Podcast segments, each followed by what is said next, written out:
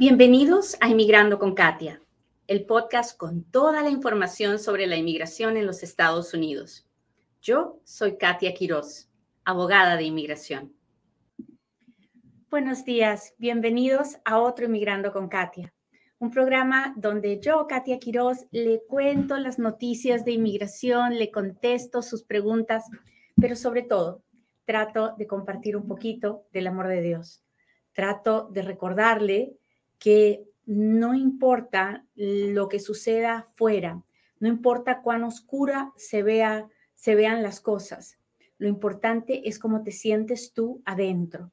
Muchas veces nos sentimos atacados, amenazados, sentimos que lo que esperábamos o lo que planeábamos no se va a dar y nos llenamos de miedo, de miedo por algo que aún no ha sucedido. Así que es muy importante guardar la calma, la paz, la serenidad y usted me dirá, ¿cómo se hace eso?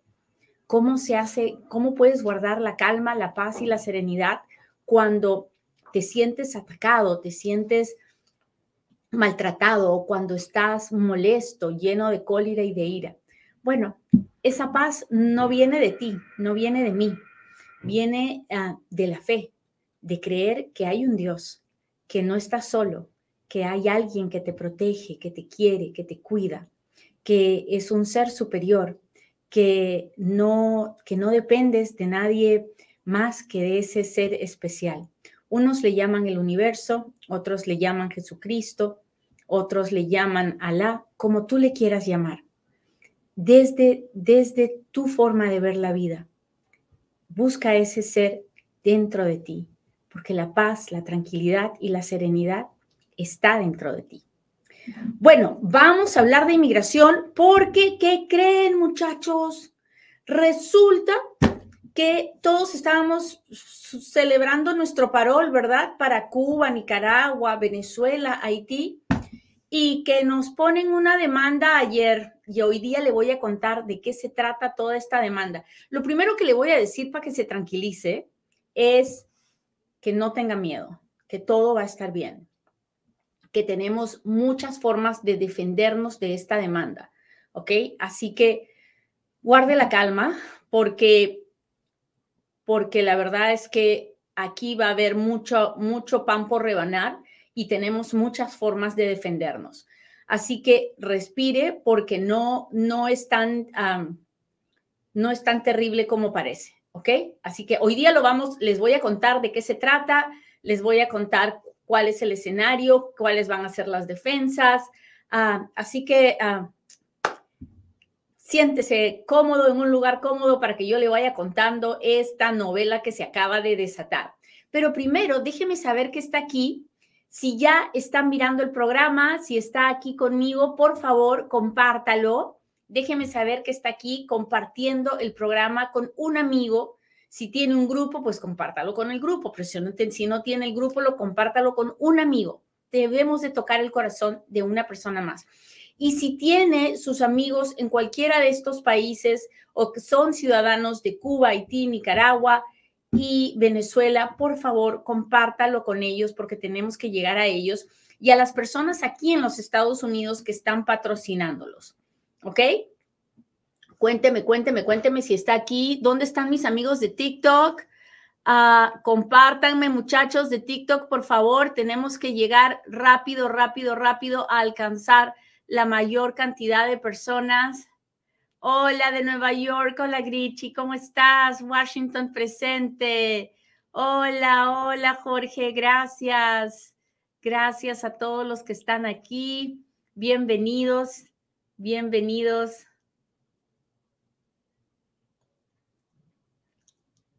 Hola, muy bien, empecemos. Esta historia no empezó hace un par de semanas cuando el gobierno anunció el parol para, para Venezuela, Cuba, Haití y Nicaragua. Esta historia empezó hace más de un año cuando empezó el programa Unidos por Ucrania. Hace más de un año hubo una se desató una, una guerra entre Rusia y Ucrania y miles de ucranianos salieron huyendo de, sus, de su país. y buscando refugio en los países vecinos y buscando refugio en países del extranjero. ¿Se acuerda? Bueno, que se acuerda, póngame, levánteme la mano, ya sabe lo que tiene que hacer para que me ayude. Bueno, entonces, cuando esto sucedió, no sé si recordarán, el gobierno creó este programa de parol y le puso de nombre Unidos por Ucrania. Y empezaron a llegar los ucranianos patrocinados por personas que estaban en los Estados Unidos y empezaron a llegar con este tipo de parol. ¿Ok? En ese momento nadie dijo nada, nadie se quejó, ¿sí o no? Todos felices, todos contentos. Y qué buenos son los Estados Unidos que protegen a los pobres ucranianos. ¿Sí o no? ¿Ok? Ahora, luego estaban con todo el problema de los afganos, porque también pues los, los, Estados Unidos se fue de Afganistán, vinieron los talibanes y todos los que habían ayudado a los afganos pues también tenían que salir corriendo. ¿Se acuerdan? Bueno, y entonces también hicieron el mismo programa para Afganistán. Y nadie dijo nada. Nadie dijo nada porque era nuestra responsabilidad. Nosotros, los Estados Unidos, habíamos estado metidos en Afganistán todos estos años y ahora pues no podíamos abandonar esta gente. ¿Hasta ahí estamos bien? ¿Estamos claros?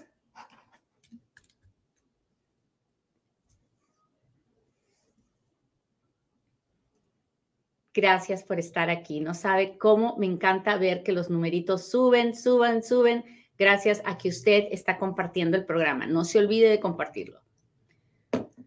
Muy bien. Y pues nadie se quejó, nadie dijo nada, todo estaba políticamente correcto. De repente, el gobierno dice, bueno, vamos a hacerlo también para Venezuela. Y hasta ahí, ok, ¿no? Ok. Y el gobierno ahora dice, vamos a hacerlo para Venezuela, Haití, Nicaragua y Cuba. Y de repente dicen, no, ya no está bien ya no está bien. Es el mismo programa, es el mismo programa que empezó con Ucrania, pasó por Afganistán, Venezuela y ahora sigue avanzando. Y una coalición de 20 estados, liderados por supuesto por el, por el estado de Texas, han presentado una demanda contra este programa en la Corte Federal. ¿Dónde lo han presentado? En Texas. ¿Por qué lo presentan en Texas?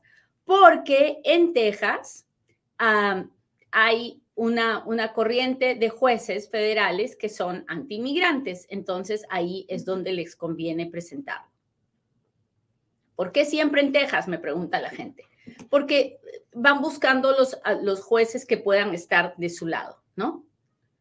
Ok, y entonces, ¿qué estados están presentando esta demanda?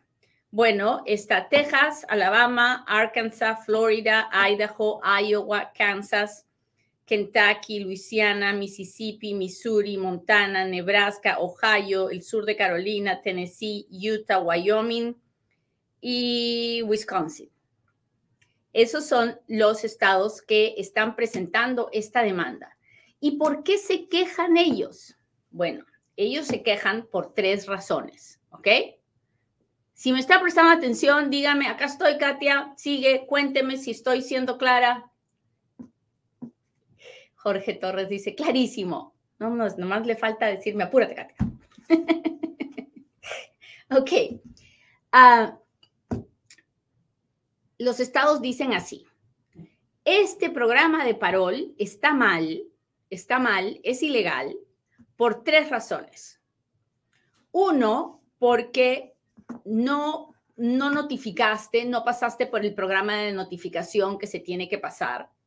Dos, porque la ley le da permiso al gobierno federal, le da permiso al presidente para dar parol, pero tiene que ser caso por caso y tiene que ser por una razón humanitaria y tiene que ser o por un, o por un interés público significativo. Y la tercera razón por la que están presentando la demanda es, dice, ellos dicen, ¿no? Que va a ser un daño irreparable para estos estados porque van a gastar mucho en educación, en salud y en servicios públicos. ¿Ok? Entonces, ellos están diciendo, vamos a gastar mucho con toda esta gente nueva que está llegando y están diciendo, esto básicamente es que el presidente se ha, ha decidido pasar por encima de nosotros, los congresistas y, los, y las leyes, y ha creado una, una, un tipo de visa nuevo para dejar entrar a todas estas personas. Ahora, ¿tienen razón en algo de esto? En nada, en nada. Pero creo que nuestra defensa principal no es que no tienen razón en nada de esto, porque las tres cosas las podemos contestar. Creo que la defensa principal, ¿sabe cuál es? Es que esto es racismo puro y duro. ¿Sí o no? Cuando salió el programa para los ucranianos, que son europeos, que son blanquitos, pues no pasó nada, nadie se quejó, ¿verdad? Los afganos, igual. Pero cuando le tocó a traer a los negros y a los marroncitos, ahí sí tenemos problemas. Esto es racismo puro y duro. Si está de acuerdo conmigo, levante la mano. Hagamos, porque, o sea, ya más que esto no se puede. Es demasiado. Pero ah, realmente no veo cómo, aunque claro, siempre pueden encontrar un juez que, ah, que se ponga de su lado, ¿no? Y luego habrá que apelar y todas esas cosas. Pero yo no creo que esto es tan fácil como tumbarse a, DACA o a DAPA o no. Primero, ¿por qué? Ah, primero, ¿por qué? Porque ellos dicen que el, presidente está abusando de la discreción que tiene para dar parol caso por caso. Y en este caso, en este caso, en este parol para Venezuela, Nicaragua, Haití y Cuba, se está revisando caso por caso cada patrocinador primero tiene que enviar los papeles, luego el aplicante tiene que enviar su información, se tiene que revisar cada caso uno por uno. esto no es un programa que le da el parol a, un grupo de personas porque sí, esto no es un TPS, esto es un programa de parol, uno por uno, ¿verdad? Lo segundo es que ellos dicen, nos va a causar un gran daño a, los servicios sociales, a, los gastos de salud y a los gastos de educación. Mentira. Mentira, porque justamente para eso está el patrocinador. El patrocinador está afirmando que esta persona no va a pedir ayudas públicas, no va a pedir servicios sociales y no va a usar los servicios públicos de salud del gobierno. Entonces, esto es mentira y se puede comprobar porque tenemos esos contratos que firman los patrocinadores. Así que no es cierto que le va a causar un daño a esos estados. Entonces, realmente los argumentos que tienen no son argumentos fuertes. Pero lo más, el principal argumento, el más fuerte de todos es, ¿por qué no se quejaron cuando hicieron el programa con Ucrania? Tuvieron más de un año para quejarse. Y se quejan ahora cuando le toca a Cuba, a Haití, a, Nicaragua y a Venezuela. Así no funcionan las cosas. La ley no puede discriminar ah, por el color de la piel de las personas o, por el, nivel de educación o por el nivel de dinero del país de donde vienen esas personas. Así que yo creo que aquí va a haber una batalla dura. ¿Por qué hacen esta demanda si saben que no tienen grandes argumentos? Por fastidiar. Porque en el momento que presentan la demanda, también le piden al juez que, ah, que detenga el programa. Y si consiguen un juez súper antimigrante, capaz que el juez les puede hasta dar esa concesión de detener el programa mientras se, se realiza el, el, juicio. Así que esa, esa es principalmente nuestro, nuestro mayor problema, que eso vaya a suceder. ¿Qué tenemos que esperar ahora? Pues a ver qué dice el juez del, de, que recibe este caso, a ver si les, les permite detener el programa o. Mientras tanto, Mientras tanto, si usted quiere patrocinar a alguien, mande su, ah, mande su aplicación lo más pronto posible. Yo espero, sinceramente, que cualquier juez que tome esta, que, que, el juez que vaya a revisar esta demanda ah, tenga dos dedos de frente y no se quiera meter en esta bronca, porque esto es racismo. Y, y no, y no, no se vale. Ahora, mucha gente dirá, ay, pero es que en Ucrania hay guerra y en Cuba y en, y en Venezuela no hay guerra. Cuando uno da esta, este parol, se puede dar por dos razones. Por razón humanitaria o por un beneficio público significativo. ¿Ok? La pobreza, la violencia, la, guerra civil en nuestros países, ah, el, poder opresor del comunismo, como le quiera llamar, son diferentes tipos de guerras. No serán guerras militares, pero son guerras civiles, ¿no? Entonces, hay una razón humanitaria detrás de permitirle la entrada a estas personas. Pero sobre todas las cosas, hay un beneficio público significativo para los Estados Unidos. ¿Sabe cuál es? Evitar que la gente venga a través de la frontera con México. El gobierno no tiene los recursos para tener tropas en la frontera para evitar la entrada de esas personas. El gobierno no tiene los recursos para detener a todas las personas que quieren entrar. No tiene el dinero para darles de comer, ni para darles atención médica, ni nada de eso a todas las personas detenidas. El beneficio público significativo es permitir que esas personas entren de una manera legal para evitar el problema de la frontera. Entonces, tenemos argumentos desde cualquier lugar donde usted lo mire. Ahora, el asunto es si nos van a dejar presentar los argumentos sin detener el programa. Por eso, es muy importante que si usted está pensando en hacer el programa, lo haga ya. No espere, no espere. Si usted es un patrocinador, meta los papeles ya. ¿Ok? Muy bien, muchachos, pues ya saben lo que está pasando. Si quiere estar al día de todo lo que está pasando con el mundo de la inmigración en los Estados Unidos, lo único que tiene que hacer es seguirnos en Inmigrando con Katia. Inmigrando con Katia está en todas las redes sociales, así que por favor, no se olvide de seguirme. hágame el honor de seguirme, de compartirme. Ah, no le voy a quedar mal, lo único que quiero es compartir información para que los, los inmigrantes puedan tomar mejores decisiones. Muy bien, recuerde que yo no vendo nada, yo no le voy a llamar, no le voy a cobrar nunca por nada de ninguna manera. Trabajo para una firma que se llama GWP Immigration Law. Si usted quiere contactarme, me va a tener que buscar a través de mi firma de abogados o en inmigrandoconkatia.com pero yo no vendo nada, no le ofrezco mis servicios en sus redes sociales a usted, ni le llamo para cobrarle, ni nada parecido. Así que mucho ojo, no lo vayan a estafar, ¿ok? Muy bien. Es temporada de taxes. Haga sus taxes con Futuro Tax, que es el único lugar para hacer taxes para inmigrantes y sus familias. Ya lo sabe. No se olvide de, de, hacer sus taxes con nosotros. Vaya a futurotax.com. Y ahora sí, hágame sus preguntas porque ahora es cuando Katia responde.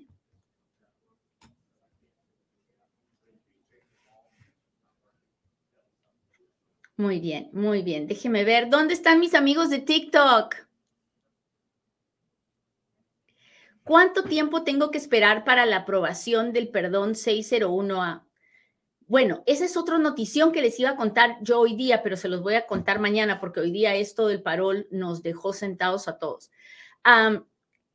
ahorita el tiempo de espera es entre dos y tres años, pero hemos presentado, bueno, los abogados han presentado una demanda en la Corte Federal por las demoras de los perdones. Así que estamos, esa es, otra novedad. ahora en TikTok les voy a poner seguramente uh, un, en, YouTube también les voy a hacer un video acerca de un short acerca de eso.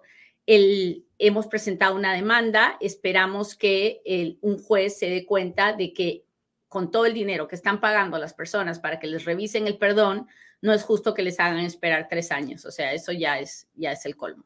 Así que ya se presentó la demanda. Ojalá que la demanda haga que se aligere este proceso.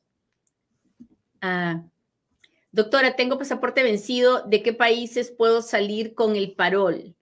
Ah, no, usted tiene que tener su pasaporte ah, vigente. Si, está vencido, solo que sea de Venezuela y que no, sea, no esté vencido ah, por más de cinco años, porque tienen una extensión automática. Abogada, ¿puedo viajar? Se vence en seis meses mi visa de turista. Pues sí, si viene por una semana o dos puede venir, pero más de, eh, si viene por mucho tiempo, mucho ojo. hola,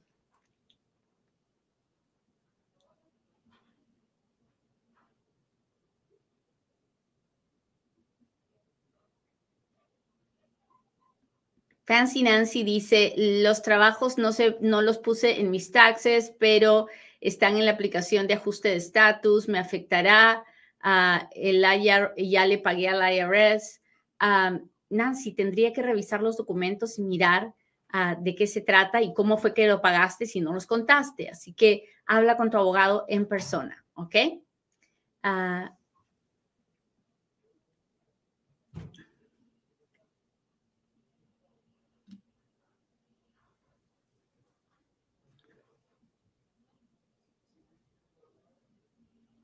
Abogada, ¿puedo aplicar a, una visa de trabajo si antes tenía un proceso de petición mientras no esté usted en violación de la ley en este momento? Claro que sí. Muchas personas pueden tener un proceso de petición. Por ejemplo, me caso, mi esposo me pide, pero luego me divorcio y, y ya pues esa petición se murió, ¿no? El día que me divorcié se murió.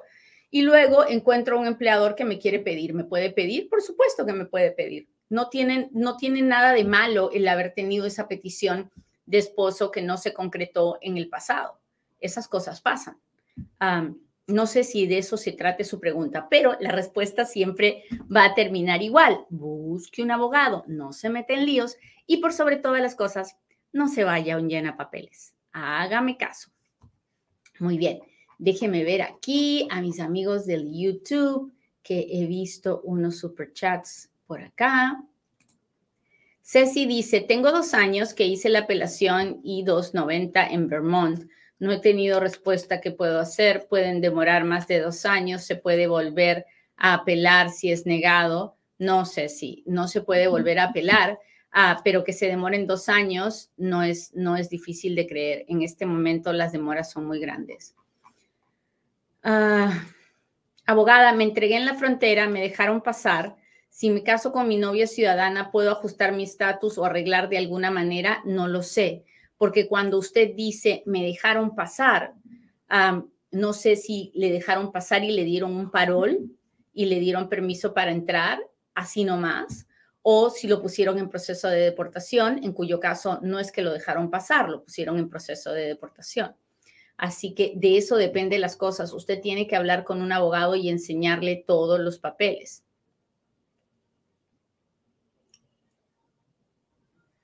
Abogada, entré legal por una vida, no entiendo, por una visa y me quedé. ¿Puedo hacer ajuste de estatus por tener más de siete años aquí? No, no se puede hacer ajuste de estatus por el tiempo. El tiempo no es una razón para pedir la residencia. Martita, gracias por estar aquí. Ore por mí. Gracias por todas las bendiciones que me envía. Las necesito. Ah, ya sabe, no caigan estafas, no se deje engañar por nadie que le diga que soy yo. No es cierto, no es cierto, no es cierto. Déjeme ver, otra pregunta más. Hola Francisco, muchas gracias por estar aquí, como siempre.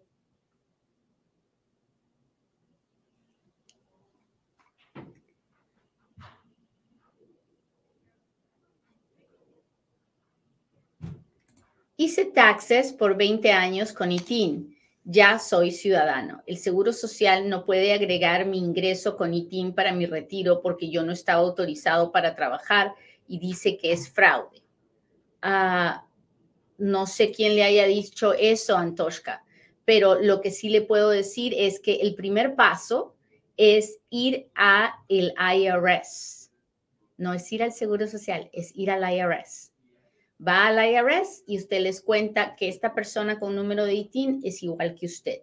El IRS hace la transferencia de, eh, de ese caso. Así que de ahí me cuenta cómo le fue. ¿Ok?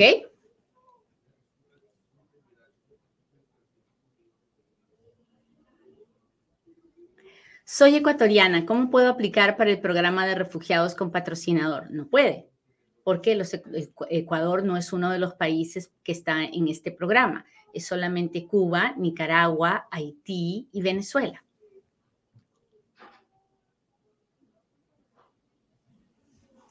Buenos días. Si entro con el parol, ¿se puede viajar de un estado a otro? Sí. ¿Qué pasa si mi familiar está aprovechando para el para el parol y un juez cancela el programa.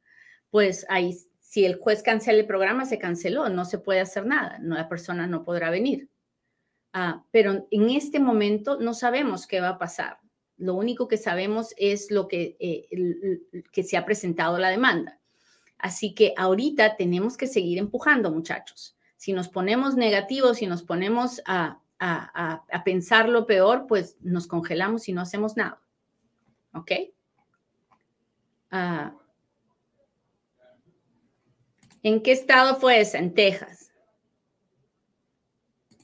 ¿Y cómo no se quejan del dinero que está mandando Ucrania, que son millones? Ah, pues ahí es.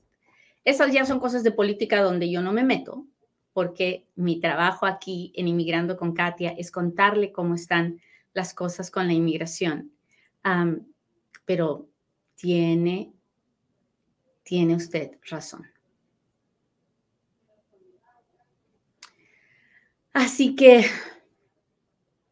vamos a, guardar la calma, a seguir aplicando, haga sus aplicaciones de patrocinador y yo lo mantendré informado de todo lo que vaya pasando. ¿Ok? Muy bien, les agradezco mucho que me hayan acompañado hoy día. Le pido a Dios que hoy tengan un buen día y que con el favor de Dios esta demanda no prospere. Así que nos vemos pronto en otro Inmigrando con Katia. Bye.